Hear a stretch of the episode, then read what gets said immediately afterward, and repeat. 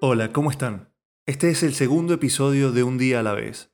En el capítulo anterior conocieron cómo terminé en emergencias de una clínica y el posterior diagnóstico del tumor que cambiaría mi vida. Quizás este sea el relato más insólito de todos. Aquí te contaré cómo todo puede fallar a pesar de que en principio estés tomando buenas decisiones. Octubre del año 2020. Ya con el diagnóstico en la mano, me dirigí a los servicios de salud que pone el Estado para tratar este tipo de patologías. En la clínica donde fui atendido me lo recomendaron, puesto que allí está la cobertura más amplia a nivel económico. Yo apenas tenía un año en Chile y solo me remití a hacer lo que me decían sin buscar segundas opiniones porque pensaba que estaba en buenas manos. Un gran error. Llegué a la consulta con el médico oncólogo. Le entregué las imágenes del escáner y después de unos minutos de observarlas, me dijo que había una gran masa en la parte derecha de mi estómago, más o menos del tamaño de dos pelotas de tenis juntas. No me sentía alarmado, ya me habían dicho eso en la clínica, ahora quería conocer qué era lo que se podía hacer con ese diagnóstico. En un momento, el doctor agarró su teléfono y comenzó a hablar sobre mí con otro doctor, en este caso un cirujano. La conversación duró poco, y el mensaje fue claro. Hay que operar. Antes de irme, el médico me preguntó si quería tomar licencia, es decir, ausentarme del trabajo mientras se solucionaba todo. Le dije que no. Insistió y le repetí que no. Yo en mi actuar seguía sin darle la importancia que el caso merecía. Estaba muy enfocado en el trabajo y en querer progresar económicamente. Además, no podía imaginarme en la casa sin hacer nada. A la semana siguiente, tuve la cita con el cirujano. Revisó mis imágenes, me ordenó hacerme diversos exámenes de sangre y una colonoscopia. En todos salí bien. Me reuní nuevamente con él y me dijo que lo mejor era hacerme una laparoscopia para sacar una muestra del tumor y así conocer sus características para luego tratarlo. Día previo a la intervención, mi familia en Venezuela no sabía nada de lo que estaba viviendo. Es decir, mi mamá, mi papá y mis hermanos no estaban enterados de nada. Preferí aislarlos para no preocupar.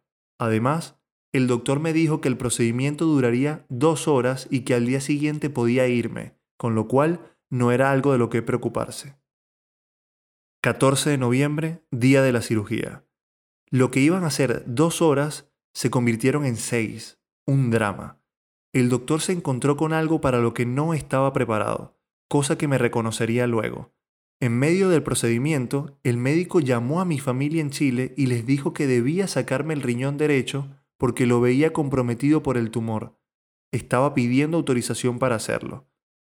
Las personas con las que vivo en Chile no se sentían en potestad de tomar tal decisión y no sabían qué responder, pero debían hacerlo rápido. Autorizaron al médico y posteriormente llamaron a mi familia en Venezuela para contarles todo lo que estaba pasando. La situación era dramática. Imaginen a un doctor saliendo de una cirugía, a unos amigos presionados para tomar una decisión y a una familia que ignora todo lo que sucede.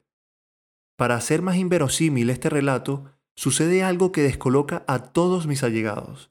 El cirujano llamó de nuevo para decir que no hacía falta sacar el riñón, que pensó que corría peligro, pero no. Sí, lo sé, parece poco serio, pero así sucedió. Todos estos detalles me los contaron porque evidentemente yo estaba dormido en el quirófano. Me desperté aquel día gritando de dolor y desconcertado. Tenía un parche muy grande en mi abdomen. No entendía qué había sucedido. Como un procedimiento sencillo de dos horas me había dejado en una habitación de cuidados intermedios.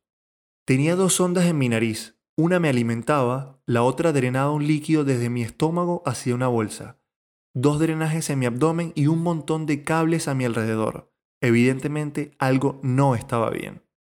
Al día siguiente, y con un nivel de incertidumbre y desesperación muy alto, el médico me visitó para contarme lo que pasó.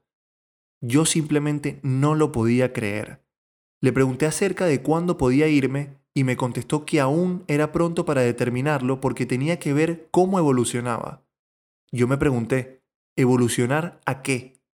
Allí me contó que durante la intervención me había perforado dos centímetros una parte del intestino y debían estar alerta por si alguno de los drenajes cambiaba de color. Si eso sucedía, debían operarme nuevamente. Por suerte, evolucioné bien y no hizo falta hacerme ningún procedimiento adicional. Sin embargo, estuve dos semanas en aquella clínica. Durante esos días me sentí pésimo, mental y físicamente. Me dolía todo el cuerpo, no podía dormir, estaba desbordado por toda la situación.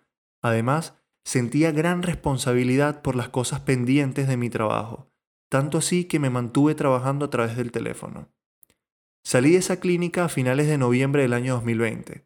Recuerdo que prácticamente obligué al médico a darme el alta porque ya me sentía bien para irme y además no podía estar más tiempo allí. Llegó diciembre y con los resultados de la biopsia que le hicieron al tumor, me reuní nuevamente con el doctor. Me dijo que él no podía tratar eso, que no estaba capacitado y que me iba a derivar a un radioterapeuta para que tomara el caso. Me cité con el radioterapeuta en vísperas de Nochebuena. Me evaluó y me comentó que debía hacerme un nuevo escáner para ver la posición del tumor, y de acuerdo a eso empezar a hacer el tratamiento de radioterapia para reducirlo. En aquel momento cometí dos errores garrafales. El primero, por ahorrar dinero me hice el escáner donde me salía más barato, y el problema de eso es que no había hora disponible en diciembre ni los primeros días de enero. Y el segundo fue decir, lo dejaré para enero, así disfruto tranquilamente diciembre. En consecuencia, un examen que debía hacerse lo más pronto posible se hizo a mediados de enero del año 2021. Ahí aprendí que con la salud nunca hay que esperar. Empecé el año con ganas de ponerme nuevamente en buen tono físico porque había quedado muy afectado después de aquella operación fallida. Un día terminé de hacer ejercicio y noté que mi abdomen en la parte derecha ya no estaba plano. Tenía como una protuberancia que al tacto era muy dura. De hecho, se apreciaba aún con ropa puesta. Eso me empezó a preocupar mucho. Logré hacerme el escáner, pero se juntaron dos cosas que complicaron más el panorama. Se demoraron en entregarme los resultados y el doctor se fue de vacaciones. Volvieron los dolores y esta vez para quedarse. Llegó febrero y mi familia decidió ir a la playa y yo aproveché de pedir vacaciones en mi trabajo e irme con ellos. En la mente de todos estaba que al regresar yo empezaría mi tratamiento de radioterapia. Lo que se planeó en mi cabeza como un viaje para disfrutar y pasar unos días tranquilos previos al tratamiento fue todo lo contrario. Durante esos días no paré de sufrir día y noche por los dolores. Trataba de no mostrarme vulnerable ante la gente para no alertar ni preocupar, pero por dentro padecía cada minuto. Pasaba todo el día bajo los efectos de los más fuertes analgésicos. Regresamos a la ciudad. Estaba listo para empezar el tratamiento. Me reuní con el doctor y le entregué los resultados de las imágenes para que los revisara. Delante de mí, las revisó de manera exhaustiva y a los minutos, con cara seria, me dijo, que tal como veía las cosas no podía hacerme ningún tratamiento de radioterapia. En ese instante mi cara cambió. Empecé a sudar y mi corazón a latir muy rápido. Le pregunté por qué y me respondió que el tumor se veía más grande y que habían aparecido dos figuras más. Esa noticia representó un giro de 180 grados a mis planes. No tenía muchas palabras para decir. Solo me levanté, le di la mano y salí del consultorio. Aquel día, la luz al final del túnel se apagó. En ese momento, todo se puso en contra.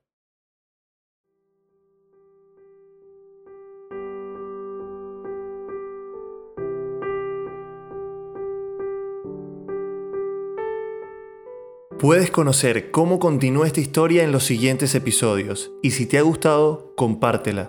Puede que a alguien le sea de ayuda.